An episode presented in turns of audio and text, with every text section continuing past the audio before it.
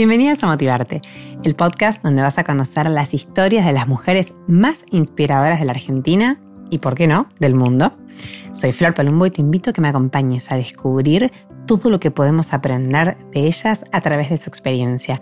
Pasa y escucha. Así arranca Motivarte. En el episodio de hoy vamos a conocer eh, a Carla Dogliani. Carla Dogliani es, un, la dicho, eh, es una, cordobesa eh, bueno, que ha podido hacer su camino y, empezó a escribir su historia a través del humor, la actuación. Es una mujer súper divertida y a la vez muy cálida. Y mm, me gustó mucho esta entrevista porque habla de una historia de perseguir los sueños incansablemente, de confiar en uno, de confiar en lo que nos pasa, en lo que sentimos de confiar en para qué somos buenos para llegar a lo que queremos. Así que yo les invito a que presten mucha atención. Esta fue una de las primeras entrevistas que grabamos en Motivarte. Una entrevista grabada cuando el coronavirus no existía, pero que tiene eh, un montón de contenido que nos puede servir para hoy y para siempre. Así que bienvenidas a este nuevo episodio de Motivarte.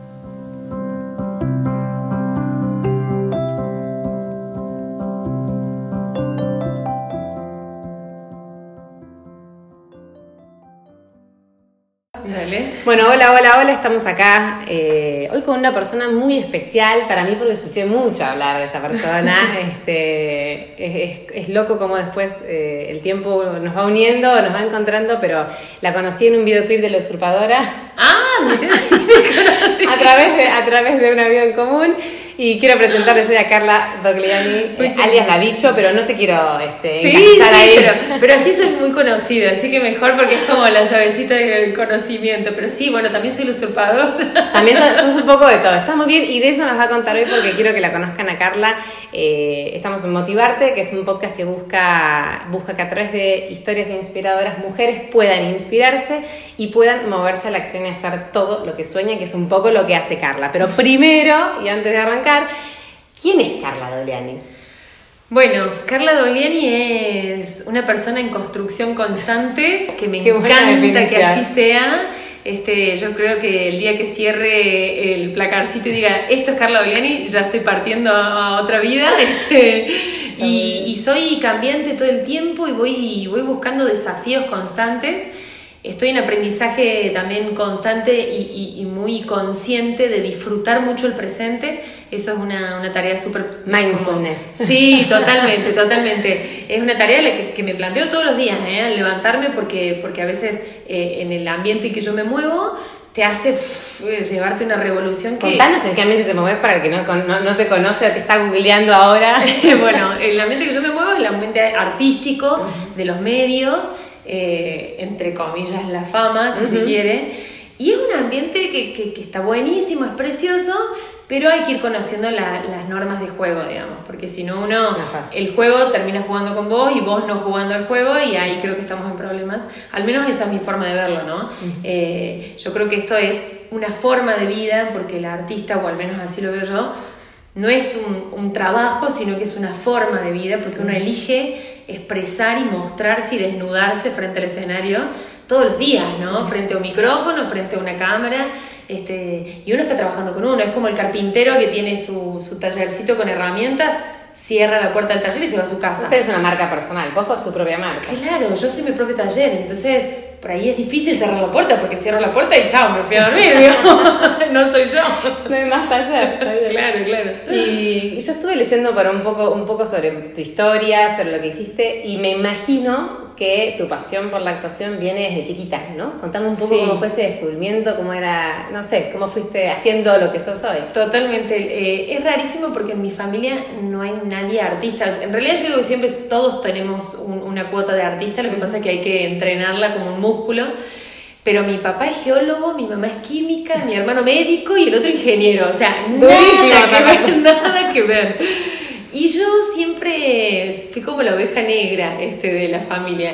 Que de hecho después te voy a compartir, te lo voy a pasar, porque escribo, ahora me, me mandé a escribir poema urbano. Vi un hashtag que es Carla Escribe. Carla yo voy a dejar todo esto en edenostral.com, así que tranquilos que... Sí, sí, ahí estoy con el hashtag Carla Escribe y estoy compartiendo mis escritos que por ahí no sé si tienen tanta, tanta técnica, pero sí mucho sentir. Y escribí con respecto a esto de la oveja negra. Ah. Eh, Y bueno, y mi familia era como que yo siempre era inquieta, soy hermana de tres varones del medio.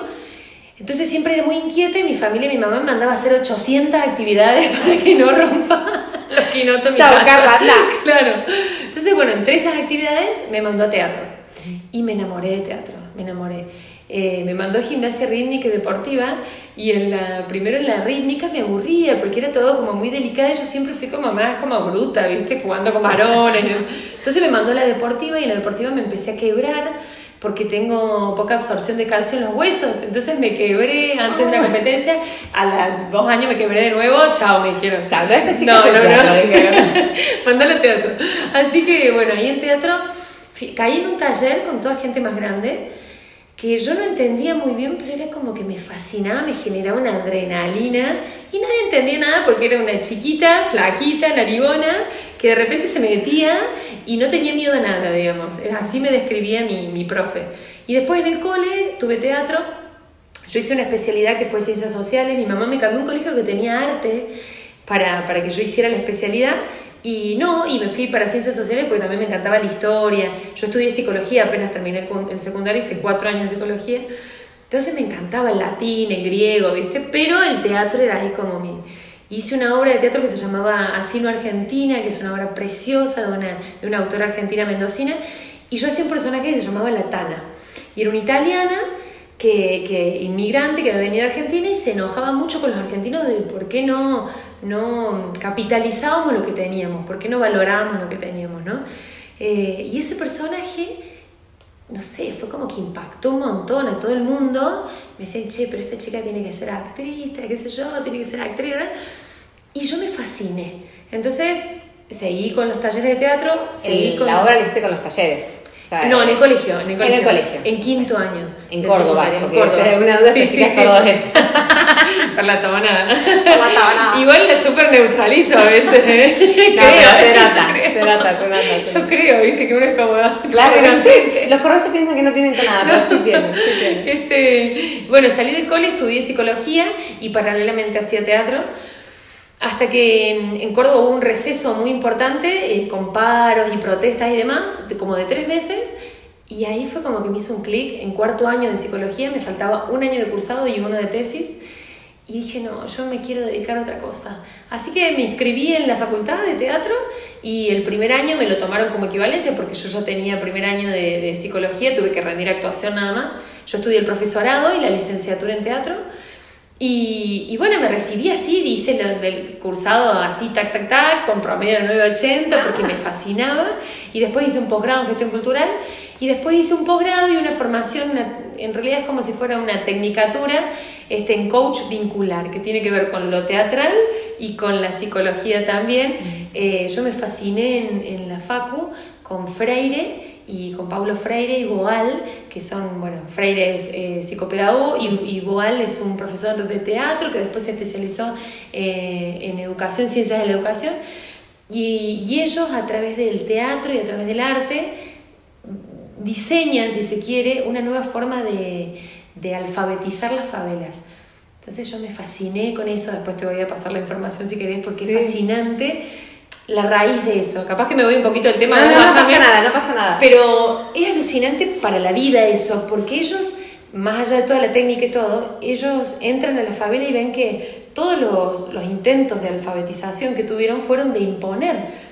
La colonización Claro. es imponer, ¿no? Sí, sí, Entonces ellos entienden que para que sea algo natural y para que sea algo que intrínseco, que después quede en esa persona y no genere rechazo a generaciones futuras, tiene que generarse la necesidad entonces para mí eso tiene que mucho que ver con el teatro, mucho que ver con la exposición y mucho que ver con lo personal y lo humano. Y eso a través del teatro. Ellos a través del teatro, de una técnica que se llama teatro del oprimido, yo después tuve la oportunidad de dar clases en cárceles y lo, y lo usé mucho al teatro del oprimido, toman la debilidad, la transforman en fortaleza. Y es el, lema del clown, que es eh, el, el perfil del, del abicho de mi personaje. Sí.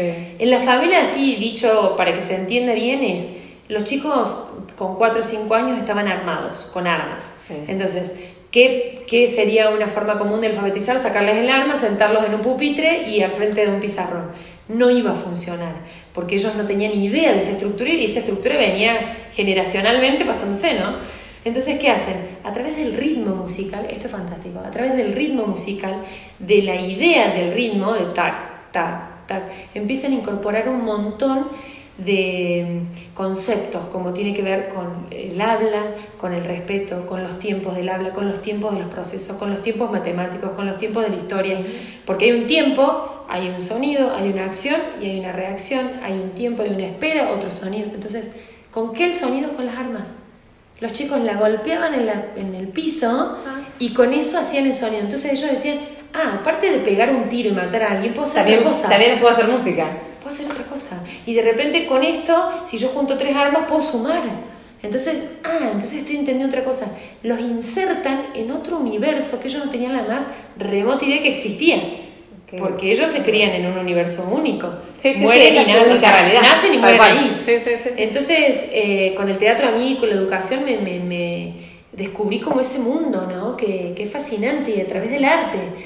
Y, y la bicho Vos cortame porque yo me No, no, vos seguís. Yo lo que te quería preguntar, porque vos pasaste muy por alto esto de, no, bueno, y un día me di cuenta, dejé todo, eh, me faltaba un año, no sé qué, y me fui a estudiar teatro. Bueno, ese clic, yo quiero saber qué te hizo hacer ese clic, porque a veces no es tan fácil, ¿viste? Uno lo tiene en la cabeza, sabe. Ahora, ¿cómo, cómo hago yo ese clic para decir, basta, mando todo la miércoles y voy por lo que quiero? Bueno, en mi caso fue, fue como medio eh, doloroso, si se quiere, porque tuvo que ver con muchos procesos psicológicos, emocionales yo estaba cursando eh, psicoanálisis 3 y, y empecé a trabajar mucho sobre la psicología infantil y demás. Y empecé a ver un montón de cosas mías que, o sea, no es que me lo tomaba propio, pero sí me fascinaba. Yo decía, che, ¿por qué tanta obsesión con todo esto? Y me empezó a hacer muy mal, mucha angustia y demás. Angustia de, de, de decir, bueno, ¿dónde estoy? ¿Quién soy? ¿Hacia dónde quiero ir? Y tuve lo que en psicología se llama una despersonalización. que es eh, no tener idea ni qué color te gusta, o sea, tener, llegar a, tal no escucha, digo yo, que fueron muchos años de no escucha y de tratar de encajar en mi familia. Para mí es un tema eh, como muy fuerte esto de encajar que también escribí sobre eso. Sí, te iba a decir, vi un hashtag que Carla escribe que hablaba sobre, bueno, un día estaba en un escritorio blanco, tenía un novio fijo, un sueldo fijo, un trabajo fijo, ¿no? Y bueno, y dijiste, bueno, basta, hasta el, el encajar, el encajar, eh, por ahí lo que, y esto suena como medio revolucionario y por ahí medio ya trillado, pero no desde ese lugar de protesta, sino desde un lugar con amor, con mucho amor. Yo en mi familia, eh, este planteo siempre lo hice con mucho amor, decir, che, yo no soy como ustedes, no sé por qué, pero no soy como ustedes. Y no, tiene nada de malo no tampoco. tiene nada de malo, ¿no? Lo que pasa es que por ahí uno dice, la sociedad te juzga, yo creo que el que juzga primero es uno con uno mismo por el miedo a lo que a lo distinto. Uno, uno mismo tiene miedo a lo distinto, ¿no? Y más si lo, el distinto sos vos, es como peor el miedo, ¿no? Pero creo que es un miedo que si uno lo, lo capitaliza, es tan poderoso porque todos somos diferentes. En realidad, yo celebro y festejo la diferencia. Por ahí no, no me siento identificada con estos colectivos ¿no? que buscan la igualdad desde este lugar tan eh, homogéneo. Sí me parece la, la, igualdad de derechos y todo esto sí tiene que ver, pero, pero no, no somos iguales. Y es fantástico que no seamos iguales para mí. No somos iguales ni con géneros, ni los mismos géneros, ni los otros géneros, ni nadie somos iguales. En tu misma familia no sos igual. Entonces, eh, a mí lo que me hizo un clic también es eso, decir, che, yo no, no, no, puedo seguir como siguen ellos. No puedo seguir el mismo ritmo, no puedo, no puedo seguir la misma estructura porque no quepo ahí adentro. O sea, no, no.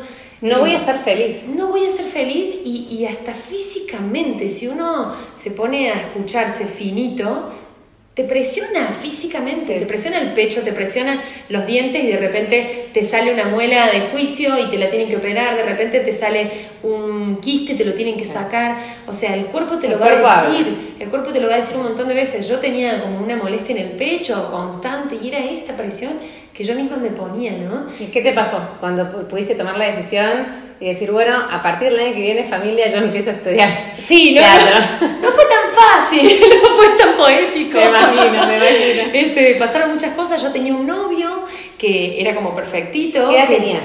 Y yo tenía 19 para los 20, porque yo entré a la facultad con 17, eh, porque yo cumplí en diciembre, entonces entré muy chica al cole y, y ya estaba, bueno, tercero, ya entrando en cuarto eh, cursado y tenía este novio que estudiaba arquitectura, que era como el novio perfecto. Eh, la familia también perfecta, mi familia perfecta y todo perfecto. Y yo de repente pateé el tablero y nadie entendía nada y diciéndoles a mi familia que me iba a estudiar teatro. Teatro cargado de todo lo que tiene que ver con sexo, droga, rock and roll, hippie, sucia, muerto de hambre, viviendo bajo el puente, ¿viste? Ya, ya ese, ese marco era mío, ¿viste? Entonces, yo creo que también un poco por ignorancia y por miedo, por supuesto que yo hoy puedo entender que mi familia lo que, lo que lo superó fue el miedo, porque a partir de eso dejé este novio, o sea, fue todo, fue un cambio radical. Eh, me cambié el color de pelo, fue como Viste que cuando hace un cambio tiene que hacer el cambio en todo, como que de golpe no un poquito, nada, De película, de película. Todo. Este, y, y bueno, y me puse de novia con, con un chico, nada que ver. Hippie. Que hacíamos labores en el semáforo. mi vida, mi papá tenían razón finalmente. Mi papá, imagínate mi papá, doctor en geología. Que yo no quiero desmerecer a los chicos que hacen malabares en, los semáforos, pero tienen otra filosofía de vida muy distante a la de mi familia. este, y bueno, yo busqué extremos, viste que cuando uno está perdido, busca extremos. Para otro lado, Claro, buscar las puntas y después ves del medio qué lugar te queda más cómodo, ¿no? Creo que también eso hoy lo puedo, lo puedo entender y valorar en mí porque estaba completamente perdida, me estaba yendo del norte sur. Y bueno, tuve que ir al sur, sur, sur para, para, volver un poquito más al norte, claro. A donde me gustaba. Y, y, en eso, bueno, ahí fue un, me invitaron a, a retirarme de mi casa.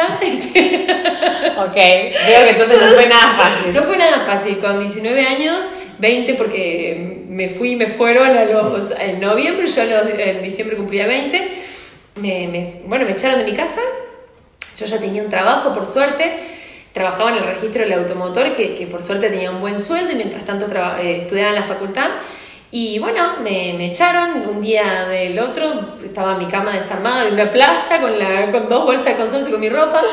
Entendí perfecto el mensaje, no, no, había mucho subliminal en el mensaje. Chau, chau, Así que bueno, ahí me fui con una compañera mía de psicología por suerte tenía, yo creo que mis papás también tuvieron en cuenta eso, que tenía un buen sueldo y podía mantenerme, no me iban a dejar en, en la pampa y en la Y bueno, para mí fue una situación de, de, de, como de mucha fortaleza, ¿sí, no? Como el ave fénix. En ese momento, y con tal vez con una actitud medio adolescente, me enojé mucho y, y fue como un te voy a demostrar que puedo y hoy por hoy lo entiendo y agradezco mucho esa situación porque, porque fue demostrarme a mí más que todo, ¿no?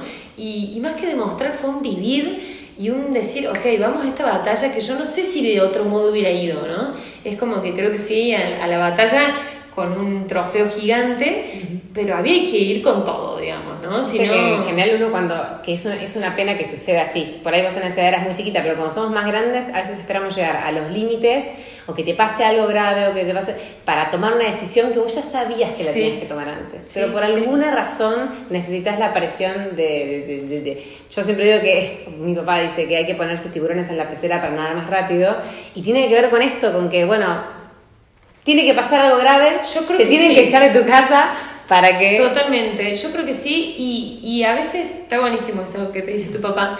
Eh, y yo, ¿sabes que Tomé este último tiempo como una actitud de vida de decir, che, no voy a esperar que los tiburones me los pongan otros y que los tiburones sean de verdad. Claro. Voy a jugar a que hay tiburones. Porque yo concibo la vida como un juego, pero no como un juego con desmereciendo el juego. Para mí la palabra juego, de hecho escribí también sobre eso, la palabra juego eh, es muy grosa, porque la palabra juego tiene que ver con un compromiso total, al 100% de la aquí y ahora. En el juego vos lo ves un niño, que eso lo tiene el niño, nosotros lo tenemos de niño y después lo perdemos. Eh, el niño cuando juega, juega y se puede estar derrumbando el mundo alrededor y el niño juega. No tiene noción del tiempo. Y no le importa lo que piensen los demás, si el otro, eh, yo escribí con respecto a esto de, eh, si el niño está jugando que la silla es una nave, si el otro no ve una nave, te lo perdés, te perdés de subirte a esta nave. No hay una cosa de, de, buscar la aprobación del otro, de buscar el encajar con el otro, de buscar servir, de buscar ser funcional, de buscar el rédito, de buscar... No, es y se es en ese momento. Y creo que es un aprendizaje, al menos para mí, que tenemos todos los días, ¿no? Del vivir el aquí ahora que está recontra mil trillado, pero pleno. Pero es así y no es fácil. Pero consciente. Entonces yo creo que a veces la vida te va a poner una y otras cosas para, para por ahí nos enfermamos y decís, che, no sé, una gripe me tiró a la cama. Y bueno, debe ser porque Quedate un rato en la cama. quieta. Tenías que quedarte quieta y un rato ver el techo para ver qué te pasa por dentro. ¿no? Entonces yo creo que me han pasado varias de esas cosas que las agradezco un montón, pero creo que algo del mensaje estoy entendiendo porque, porque no estoy esperando que lo de afuera me, me pida que pare, sino que lo, que lo estoy lo estoy buscando yo misma, digamos, ¿no? O sea, me estoy, estoy un poquito más atenta a mí misma, que creo que nosotros somos los más sabios que hay con uno mismo, ¿no? El tema es conocerse. Claro. el espacio. Nosotros mismos tenemos el poder de enfermarnos y de sanarnos en nosotros mismos, que, que, nadie, ninguna otra persona tiene la injerencia esa, ¿no? Entonces creo que, que si uno se escucha, hay un tesoro gigante, tenemos todo adentro, venimos con todo. Venimos con, todo. Y aparte yo creo que la clave también está en uno, ¿no? A veces pasa que uno espera que otros resuelvan algunas cuestiones, ¿no? Y, y cuando sos chiquito te las resuelven tus papás y después a, medida que uno pasa, que pasa el tiempo tenés que empezar a soltar un poco esas mañas y entender que vos sos el dueño de tu vida y que la clave está en vos. Totalmente. 100%. Totalmente. Y, claro, ¿qué pasó entonces cuando te fuiste, metiste en la facultad? ¿Cuántos años de estudio? ¿Y cómo salís al mundo y decís, bueno, ¿qué hago con este título? ¿Qué hago con esto? Porque es verdad que yo entiendo de tus papás que es una carrera que a veces genera cierto... Ay, es como el músico, ¿no? Claro. Se va a morir de hambre. Sí, totalmente. Yo le decía a mi papá siempre, yo prefiero este, ser feliz porque si tengo, tengo un escritorio colgado atrás un, un título que no me sienta feliz, me voy a morir de angustia no me voy a morir de hambre, pero me voy a morir Qué bueno que lo pudiste ver tan chica. Sí, sí. Eh, entonces, en eso me, lo entendieron, me lo respetaron mucho. Yo eh, estudié cuatro años, son de la carrera, son cinco con el posgrado, es un posgrado internacional precioso porque tuve, tuve conexión con un montón de gente que vive por el mundo haciendo lo que el sueño el pibe. Por ejemplo, qué sé yo, catando obras, eh, son como curadores de obras de teatro para festivales internacionales, entonces se van a China a ver una obra de teatro a cualquier lado y de eso van diciendo qué obra va para el festival, el sueño del pibe. Mm. Y, y, después estudié un año más eh, que hice esta como licenciatura en coach vincular. Digo así porque no está todavía certificado el, el título. Coach vincular en Córdoba de hecho no hay, en Buenos Aires se está armando y esto lo estudié en Rosario. Eh, tiene que ver mucho con la psicología, con la recreación y con digamos, lo artístico, es el modo en que nos vinculamos, es a través de lo lúdico. O sea, que viviste en Rosario. No, no, no, era un fin de semana por mes. Ah, viajaba era, claro, y después cursábamos vía eh, a distancia, digamos. Perfecto. Iba a rendir y volvíamos a distancia, la verdad que una experiencia preciosa. Y después cuando me recibo, eh, yo dije, bueno, cuando me recibo dejo el registro del automotor, por supuesto que cuando me recibí uno queda así como con el título y ahora qué hago. Eh, y yo estudiaba eh, para mí fue como mucho esfuerzo físico, porque yo trabajaba de 7 de la mañana a 3 de la tarde y de 4 a 5 entrenaba, yo hacía acrobacia en tela, hago acrobacia en tela. Eh, Ay, sí, para las que no me conocen, tiene un cuerpo divino. Hay unas fotos en su Instagram en lencería que quién pudiera ponerse la lencería esa. Bueno, es por entrenamiento, es por entrenamiento. ¿Viste? La clave está en uno. Y sí, Vos tenés sí. más horas de gimnasia que yo, es la única diferencia. Y sí, y sí, es así, es así. También elegir qué comer, cómo, y bueno, también internamente, ¿no? Este, entonces, no quería dejar de entrenar y también hacía títeres, yo escribo, soy dramaturga, escribo obras para niños, entonces no quería dejar de hacer todo eso porque es, era mi, digamos... una hacedora. Que, claro, sí, una inquieta, digamos. Entonces era como que lo que me, me alimentaba, ¿no?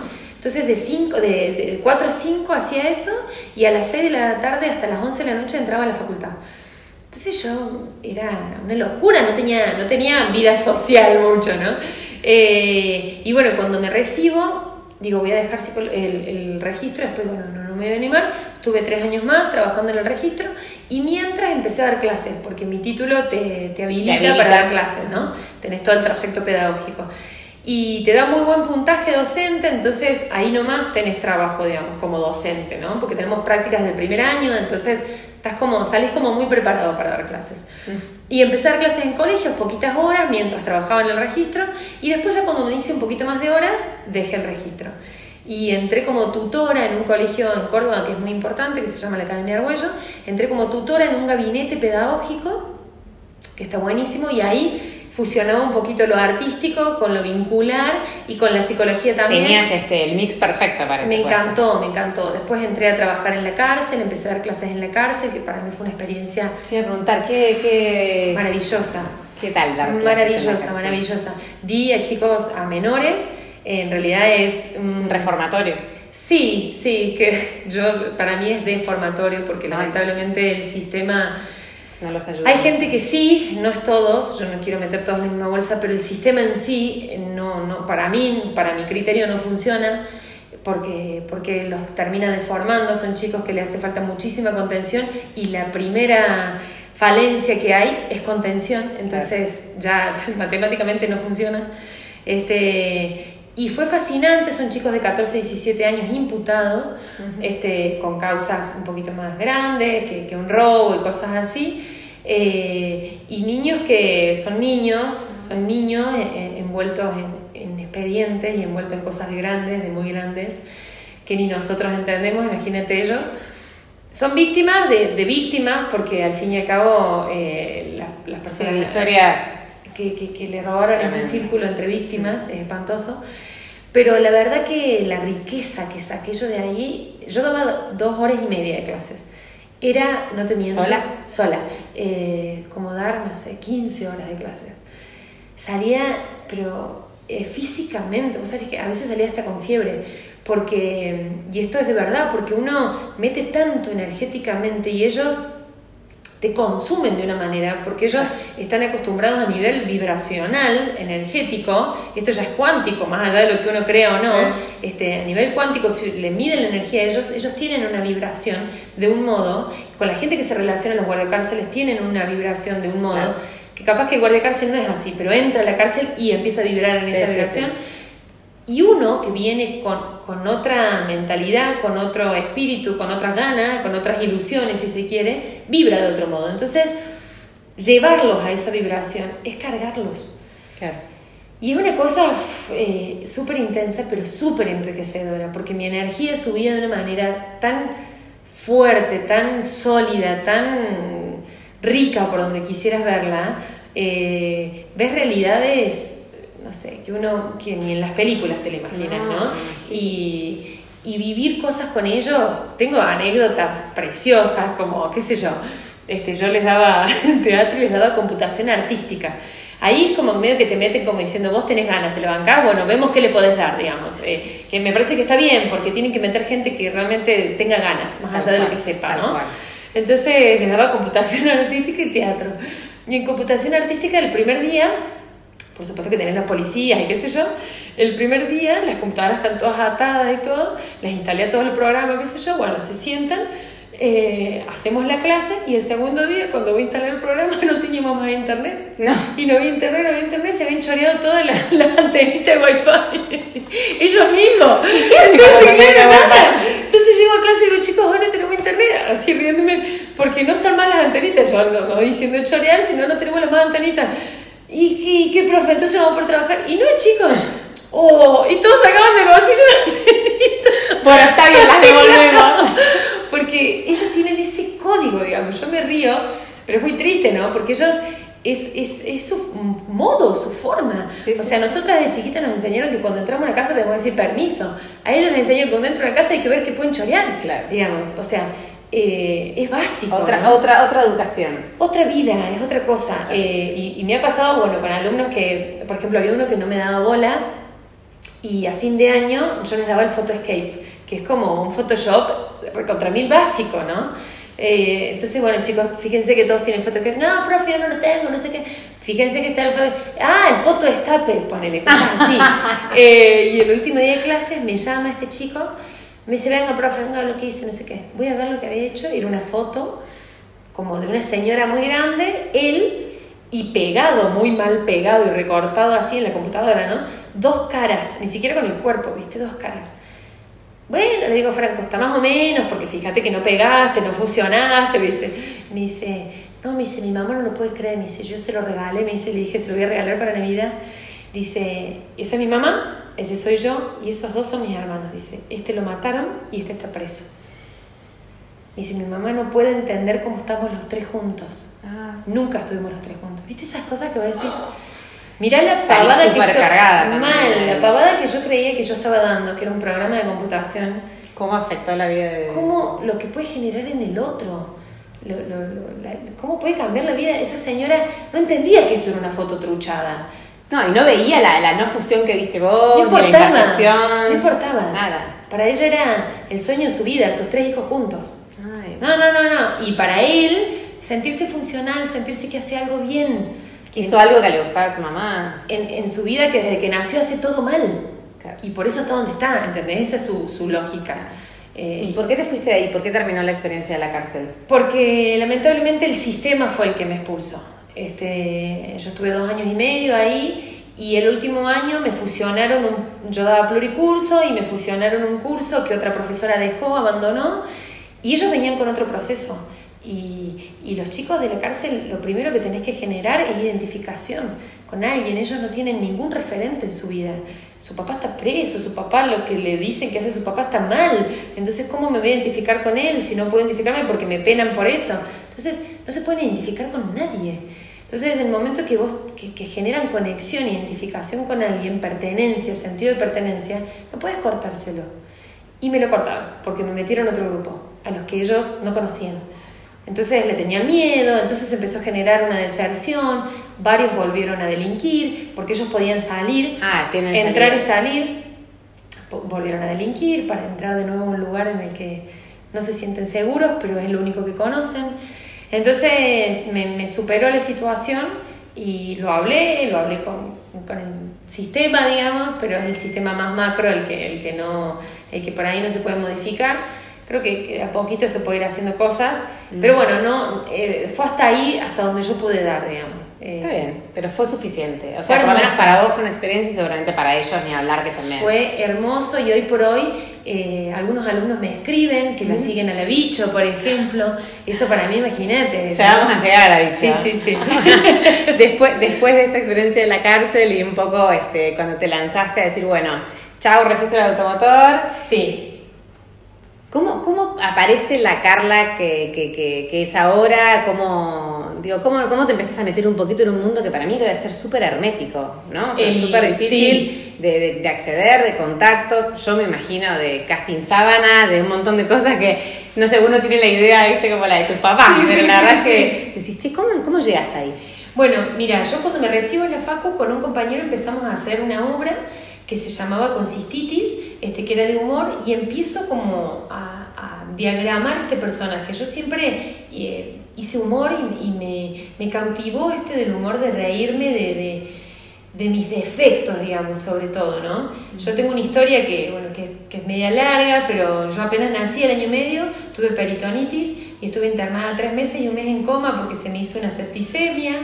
Entonces, eh, fueron, fueron tres meses, yo cumplí dos años en el hospital y, y bueno, salí sin pelito, sin, con un montón de drogas encima, medio como que no sabía si me iba a salvar o no, un mes en coma, eh, en el que no reaccionaba, primero fue farmacológico y después no, no reaccionaba porque se me agarró una infección en todo el cuerpito, imagínate un año y medio.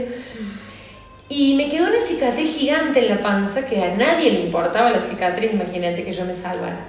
A la que sí le importaba era a mi abuela, que mi abuela era enfermera, y ella le importaba que, que los chicos se rieran de mí. Entonces ella cuando yo ya empecé a entender, me dijo, ponele que yo tenía 6, 7 años, este, me dijo, cuando a vos te pregunten de tu segundo pupo, porque me quedé como un segundo pupo, vos le decís que tenías una hermana siamesa, que tenías dos cordones umbilicales y que vos fuiste la más fuerte, entonces fue la que sobrevivió. Medio macabra la historia. Y yo imagínate, me contaban una de COVID, ¿viste? Yo estaba feliz. Entonces, ¿qué pasó con eso? Eso tiene toda una raíz a lo que, a lo que soy hoy, ¿no? Eh, mi mamá me compraba mallas enterizas para que no se me viera la panza, porque todos tenían miedo a que... A que sufriera Claro. bullying. Los niños son crueles, Sí. pero sin querer son crueles, ¿no? Entonces tenían miedo de eso. Entonces yo a propósito me cortaba las mallas y me armaba bikinis. Iba a las piletas, a los clubes y mostraba mi Vos panza. querías contar tu historia de los Yo quería contar mi historia porque yo me sentía diferente, pero fantástica. Pero héroe. empoderada. Claro. Entonces, bueno, lo que me preguntaba, yo le decía, ¿querés saber lo que me pasó? Y viste, no se animaba, tenía dos pupos, qué yo, no, ¿y quién vivió? Yo, porque el pelo más fuerte, viste, toda una cosa así. Este, después con los años tuve la oportunidad de decirle a mucha esa gente, che, era mentira. Este, algunos no. Me encanta porque cuando lo puedo contar así se van a ir enterando. Este, pero a raíz de eso fue que, que yo entendí esa lógica de vida, ¿no? Ese juego en el tomar la debilidad como fortaleza. Eso frente a la sociedad, mi cicatriz era una debilidad podía haber sido una debilidad la que me, me, llevaba a esconderme, no mostrar mi cuerpo, no mostrar mi panza, sentirme diferente, sentirme inferior por no ser igual a ellas o a ellos. Y al contrario de eso lo tomé como una fortaleza, al sentirme distinta. Eh, era distinta porque yo tenía dos pupos, porque había pasado una batalla, digamos, ¿no? Entonces, eh, mi abuela en este juego me enseñó eso. Y, y, después, sin querer, y como todo el universo, esta sincronicidad es fantástica, me empecé a estudiar clown, que es una técnica que es la técnica del de Chaplin, por ejemplo, que es, vos te fijas en Chaplin y Chaplin es un perdedor en la vida, ¿no? Porque es un pobre, no tiene trabajo, está solo con su hijita y, y con su hijito, y sin embargo el tipo, no sé, vive aventura tras aventura, es fantástica la vida del tipo, ¿no? Entonces, eh, es esto, es la, es la ley del clown de la debilidad es fortaleza. El defecto es fortaleza, digamos, ¿no? Entonces, convertir lo negativo en lo positivo. Capitalizarlo de una manera tal que realmente sea, sea algo que te hace distinto y especial, ¿no? Que por ahí lo, lo decimos mucho y está muy apalabrado esto, pero en el momento que vos lo vivencias, es tan enriquecedor, porque yo, por ejemplo, cuando era adolescente no era muy agraciada, este, mis amigas eran unas bombas todas, y yo era un palo vestido con una nariz así, y, yo no entraba por la belleza, ellas levantaban, viste, llamaban leche, tac, tac, tac, tac, tenía cada uno a uno, y yo me quedaba de Solari, pero siempre entré por la simpatía. Entonces, para mí, mi capital era la simpatía. Yo, donde llegaba, hacía reír a alguien. Entonces eso, así es un talento eterno aparte. Claro, los amigas van a envejecer, se les va a caer el pelo, pero eso Totalmente, totalmente. Y yo principalmente me aprendí a reír de mí misma. Entonces es inalcanzable, es inagotable, digamos eso, porque tenés siempre cosas para reírse. claro, a medida que pasan los años, muchas más. Claro, entonces es fantástico porque nadie puede decir nada de eso, ¿no? Es un capital inmenso. Y, y la bicho tiene eso. La bicho es, es eso, es un antihéroe que la bicho nació en. sin. Sí. Es con cistitis. Eh, a partir de una. Tengo un amigo que tiene un vivero al frente de un cementerio muy característico en Córdoba, un barrio muy característico en Córdoba, y él me dice: Tenés que venir a ver porque hay una persona, dice, hay una mujer. Que, que, es fantástica, la tienen que hacer personaje. Bueno, fuimos la primera semana, no apareció, la segunda semana a tomar mate, apareció la bicho, esta mujer que existe, que ah, se llama Beatriz, sí, sí, se llama Beatriz. ¿Tiene nueve hijos? Sí, no, tiene tres, tiene tres hijos y tiene su marido que le dice el gorreado, imagínate. su marido se llama Víctor, este, y ella, digamos, físicamente no es tan parecida a la bicho, flaca, qué sé yo, pero a mí lo que me fascinó de ella ella no tiene un peso, arma bolsas para los shopping, viste, esas de cartón, y le pagan un centavo por bolsa, así que imagínate tiene tres, sus, sus tres hijos, el marido es revago, no hace nada, ella es fea, no tiene dientes, pero sin embargo su vida es fantástica. Vos escuchás la vida de ella, nosotros nos quedamos así horas escuchando la vida de ella, es, sé, Disney la vida de ella. No porque invente ni nada, sino porque te cuenta, ella te cuenta que, que fue al almacén y el momento que eligió los tomates y que la querían cagar con los tomates perita y que no los tomates, y es fantástico, vos decís, wow, yo quiero vivir la vida así. Entonces, a partir de ahí. Es una actitud. Es una actitud, es el lente que vos te pongas, ¿no? Entonces, yo dije, pucha, yo quiero, quiero retratar eso, porque el cordobés tiene eso, el humor del cordobés es eso, principalmente el cordobés se ríe de sí mismo. Entonces, por eso, por eso el, humor del cordobés no es eh, violento hacia, hacia el otro, porque el cordobés ve un rengo y ya tiene 800 sobrenombres del rengo y el rengo mismo se presenta con ese sobrenombre, ¿viste? Entonces, no es ofensivo porque nos reímos de nosotros mismos. Entonces, eh, la bicho es eso, digamos, ¿no?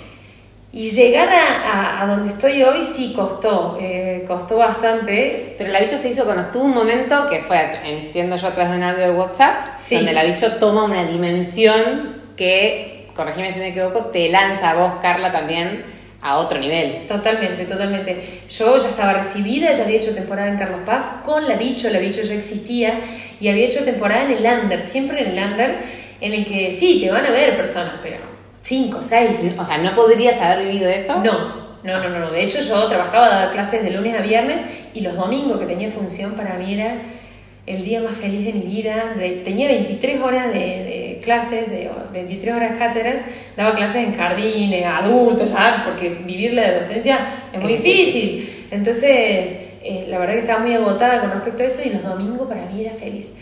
Y el audio de WhatsApp surge porque yo estaba casada con, con mi ex marido que es contador y, y, hablando, él me dice en su grupo de fútbol, eh, tenía el grupo de fútbol de los lunes, y estaban armando, era un jueves, armando para el lunes siguiente que se iban a quedar a comer un asado. Bueno, qué sé yo, quién se queda, quién compra la carne, qué sé yo, después del partido.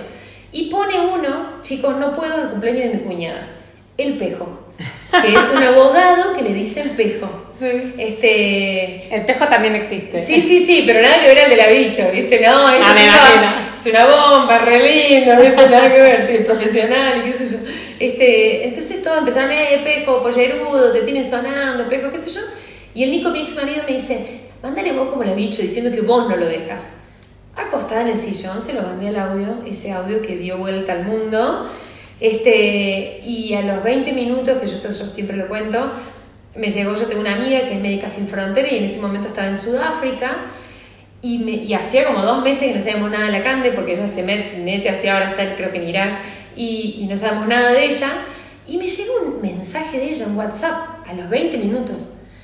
¿Qué? Imagínate, yo, se frena el mundo, ¿viste? Escucho el mensaje del WhatsApp, el audio, y yo no entendía nada porque se escuchaba mi audio atrás, el que yo acababa de mandar al grupo de fútbol de, de los amigos de Nico, de mi ex marido, que son, imagínate, contador, abogado, qué sé yo, nada que ver con lo artístico. Entonces, y ella matándose de risa que no podía hablar de la tentación que tenía yo digo, estará ella acá afuera, me habrá hecho una sorpresa, ¿viste? No entendía nada.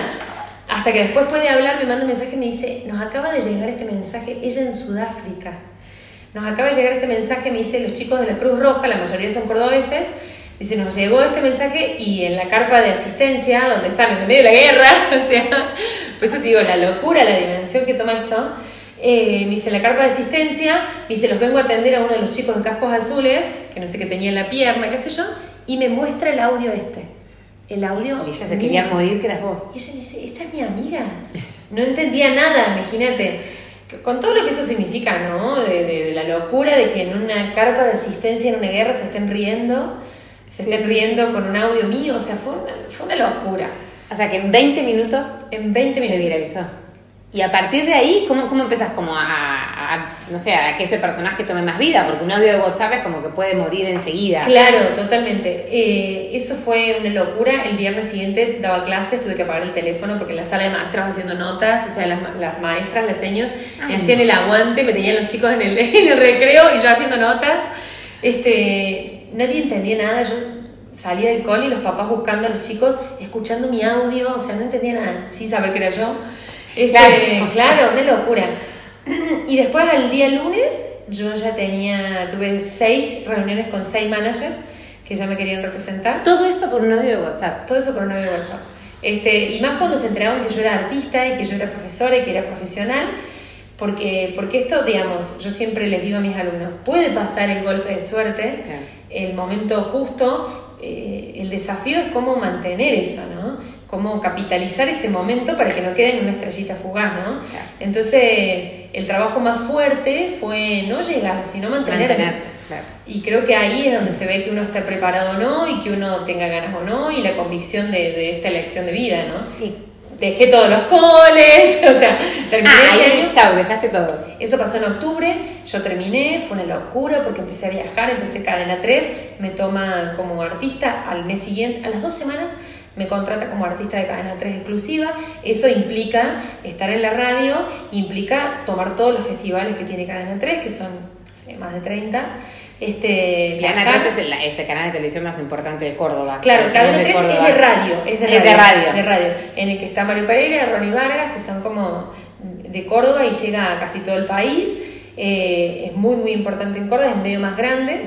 Y, y, al año siguiente, Canal 12, que es sí el canal, uno de los más importantes de Córdoba, que es, que es la repetidora de, eh, del 13. 13. Eh, ahí me toma como artista, entonces también es como que estaban los dos medios más grandes de radio y de tele en Córdoba. Y bueno, terminé ese año del cole. El, Cadena 3 hace un evento que es la fiesta de Juntos, se llama, que le hacen el Kempes en el estadio de Córdoba. Mm. Y había más de 30.000 personas más, como 40.000 personas, hacen la fiesta y me contratan a mí, o sea, yo no entendía nada, me hacen subir al escenario, la gente gritaba bicho, yo no, entendía nada, salí de ahí me desmayé porque no entendía nada, o sea, literal. Pasar del under, de que me vean 15 personas, y con dos, dos por uno. Es el sueño del actor, ¿no? O sea, un poco... No, es que yo no, no, no caía, no caía. Eh, le hice telonera a Jorge Rojas, entonces no no entendía mucho lo que estaba pasando. El año siguiente... Vos tenías material ya para hacer ahí de... Sí, por supuesto, mis monólogos y empecé a escribir, yo me escribo mis obras y los monólogos me los escribo yo.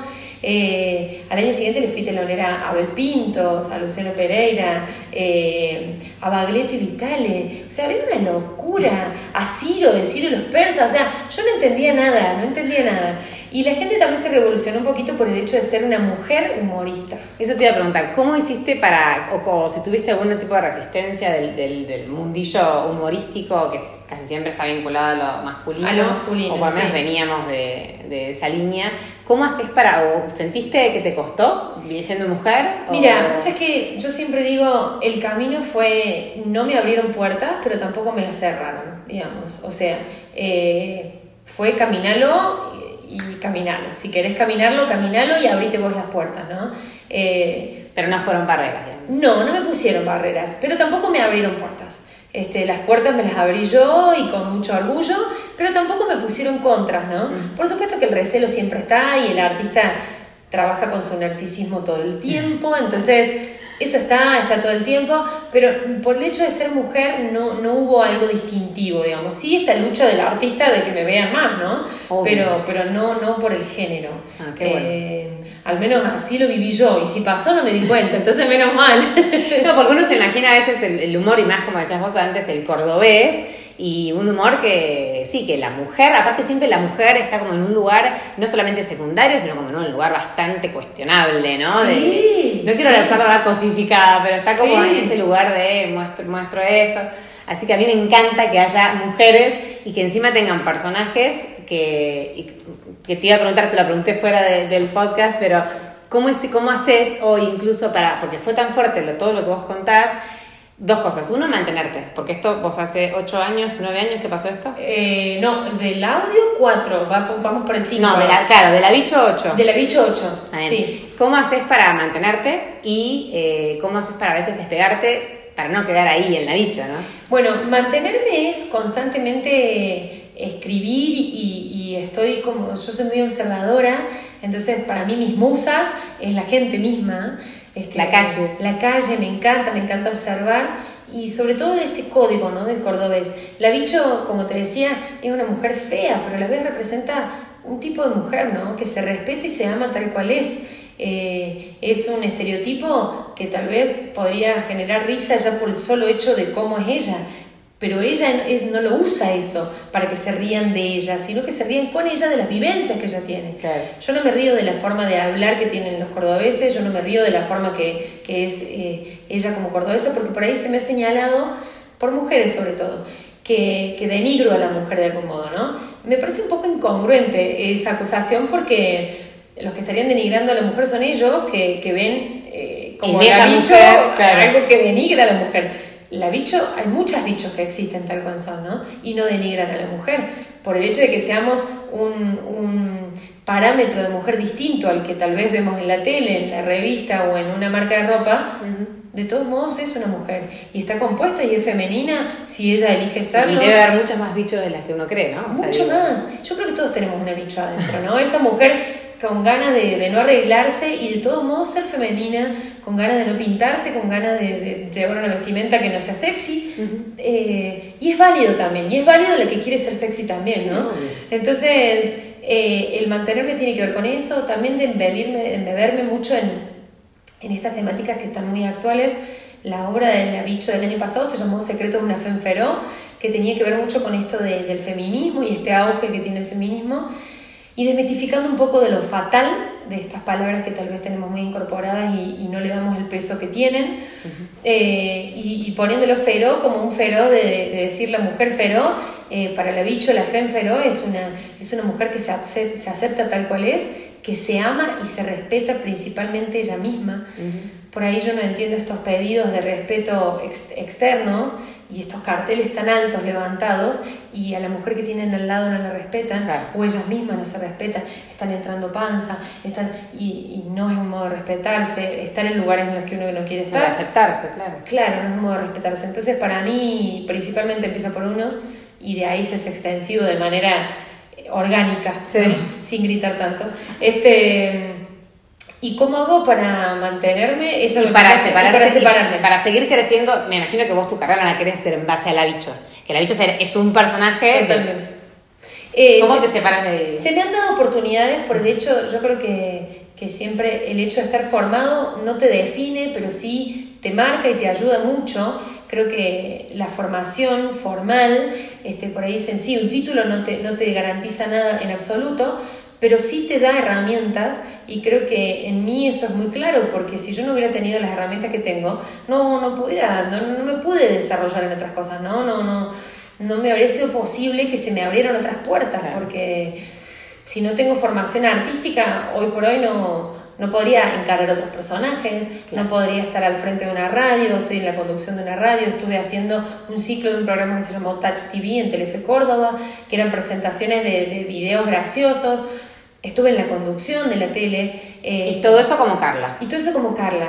Hago trabajo con, con empresas en, en, lo que tiene que ver con coach vincular, trabajo mucho con coach ontológicos, con psicólogos, eh, con gente de recursos humanos. Entonces, todo eso es gracias a, a mi formación, ¿no? Que, que, me puedo abrir por otros canales. Por eso yo digo que es tan importante la formación. No te lo garantiza, pero sí en el momento que se dé, te da las herramientas, ¿no? Totalmente. Entonces, eh, o sea que ese sería uno de los tips que te iba a preguntar ahora ya promediando la entrevista, que podríamos estar horas, porque sí, yo le doy masa, viste que yo... Yo iba mirando el tiempo porque eh, uno de los tips que por ahí imagino que puede haber gente que está en el lugar que vos ya estuviste, que ya pasaste ciertas barreras y que lo más difícil para mí a la hora de emprender es, uno, eh, las falsas creencias que uno tiene sobre uno mismo que nos limitan todo el tiempo, no, yo no puedo, no, yo no voy a poder, no, mira y nos quedamos en donde estamos, que es cómodo, que tenemos el sueldo fijo, que tenemos donde encajamos aparentemente. Y me parece que, eh, y, por eso preguntarte, ¿qué, ¿cuáles serían las recomendaciones o los tips que vos les darías a alguien que estuvo en ese momento, hoy con el diario del lunes, porque en tu caso ya pasó, ya pasaste como lo peor o lo más difícil? Y entiendo que uno puede hacer esto de, de, estudiar, de capacitarse en lo que te gusta, no sé, ¿cómo, cómo, cómo le, ¿qué le recomendarías a alguien? Yo creo que, así como tips, este, el primero, y para mí que, que es el que más fuerte eh, tiene que ser, y, y lo tomo para mi vida constantemente, es no está mal tener miedo, y si tenés miedo, hacelo con miedo, pero hacelo. Pero hacelo. Eh, es una frase que, que, que, suena por todos lados, pero en mí la hago, la hago carne todo el tiempo, porque yo tengo miedo todo el tiempo. Pero está buenísimo tener miedo. Si el miedo es el que no te maneja vos y vos lo tenés de aliado al miedo, el miedo sirve, porque sirve para estar atento, sirve para estar alerta, sirve para, para tener eh, distancia en algunas cosas, pero haciendo. Eh, yo hacía, practicaba yoga y mi profe de yoga una vez me dijo algo que para mí fue tan espectacular. Eh, todo, todo tiene su, su momento de riesgo. El evolucionar tiene su momento de riesgo. El caminar físico y me hizo caminar y, y, yo invito a todo el mundo que está escuchando esto que en este momento se pare y quiera caminar para el momento de dar un paso, quedas en un solo pie por segundos, según cómo sea tu, tu agilidad, ¿no? Pero por segundos, aunque sea por una milésima de segundos, quedas en un solo pie, quedas en desequilibrio. Entonces, la evolución sí o sí conlleva desequilibrio, sí o sí. Porque si no, si vos no querés moverte y querés estar en equilibrio constante, no te muevas, quédate ahí, pero nunca vas a avanzar. Claro. Y es literal. Vos si te quedas ahí, te vas a quedar con los dos pies firmes, no te va a voltear nada, pero no vas a avanzar. En cambio, si vos levantás un pie para dar un paso para adelante, tenés segundos de desequilibrios. ¿Qué puede pasar en esos segundos? Que venga un viento fuerte y te tire, que venga alguien y te empuje, que vos donde fuiste a poner el pie era... Haya una piedra y te y te tropieces, el suelo no sea tan firme, pero avanzaste pero no te quedaste ahí. De eso saliste, porque de ese momento te puedes levantar. O puede pasar que no, y que en ese paso no pase nada. Pero sí o sí necesitamos desequilibrio. Entonces, no tenerle miedo al desequilibrio. El desequilibrio es capital, es, eh, es riqueza, es como... Es oportunidad. Es oportunidad, es como quedarnos todo el tiempo eh, sin abrir la caja fuerte, ¿no? Para no usarla. Y te moriste y la caja fuerte quedó ahí. Entonces yo creo que venimos con, con un capital enorme con, mucha plata interna, ¿no? Mucho dinero. Bueno, usalo, usalo porque eso te va a generar más, ¿no? Eh, entonces creo que, que, la riqueza se hace más riqueza si la movemos y si avanzamos. Ese sería como otro de los tips. Otro es formate, formate, eh, dale bola a, la formación.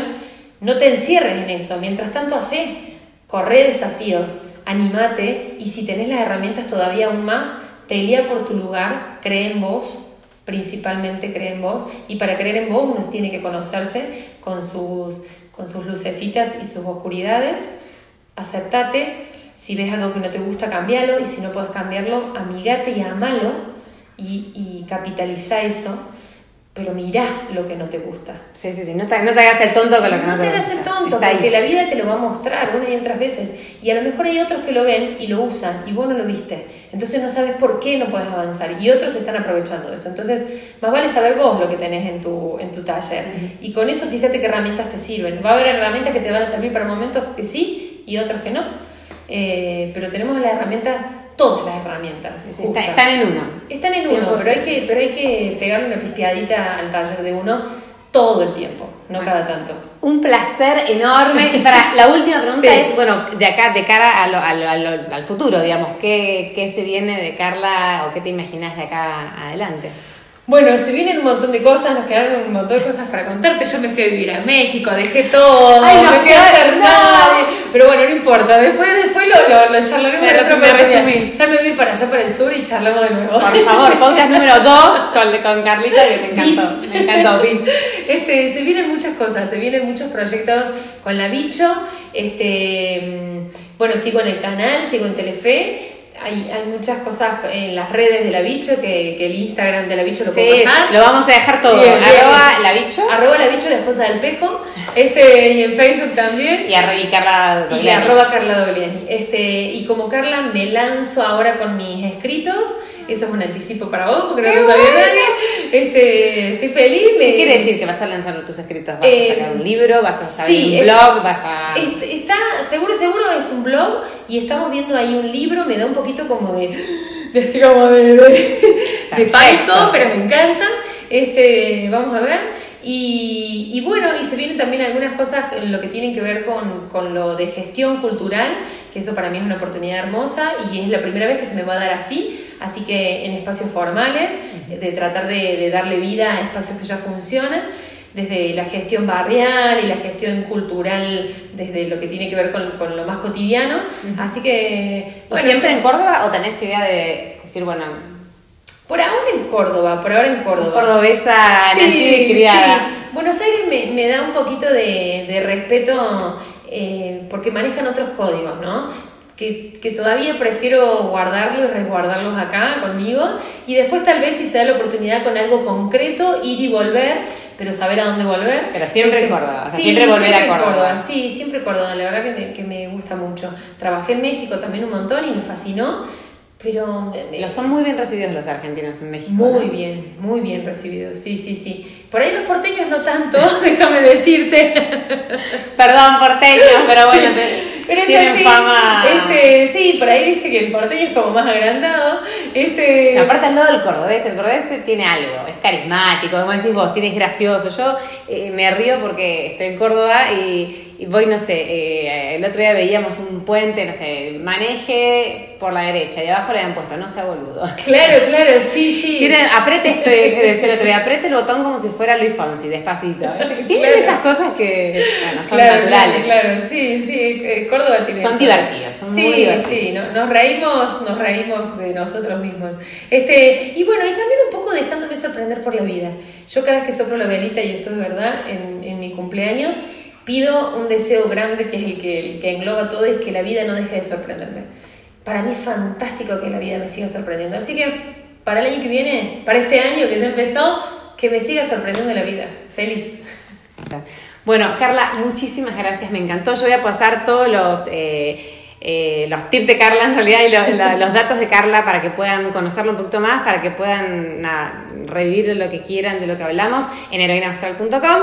Eh, gracias por estar ahí, gracias a vos. Gracias. Una, lo que último que quieras decir como para que cerrar este, este episodio. Bueno, gracias, gracias a vos, que la verdad que la sincronicidad fue impresionante. Viste Este, que cuando se tiene que dar, se da. cuando se Es tiene así, que hacer fluye. y, y me encanta, me encanta este espacio, me parece que, que ojalá sean cada vez más estos espacios, creo que estamos necesitando, nos, nos los debemos a este espacio, no solo las mujeres, sino las personas, eh, y que nos acordemos de jugar, que adentro nuestro está ese niño eh, puro que quiere jugar, y juguemos, con lo que sea juguemos, no, no desmereciendo el juego, sino no, que, que- que- que nos acordemos que esto es un juego, que la vida es un juego, no nos tomemos tan en serio todo. Tan en serio todo, muy bien. Bueno, gracias, muchísimas gracias.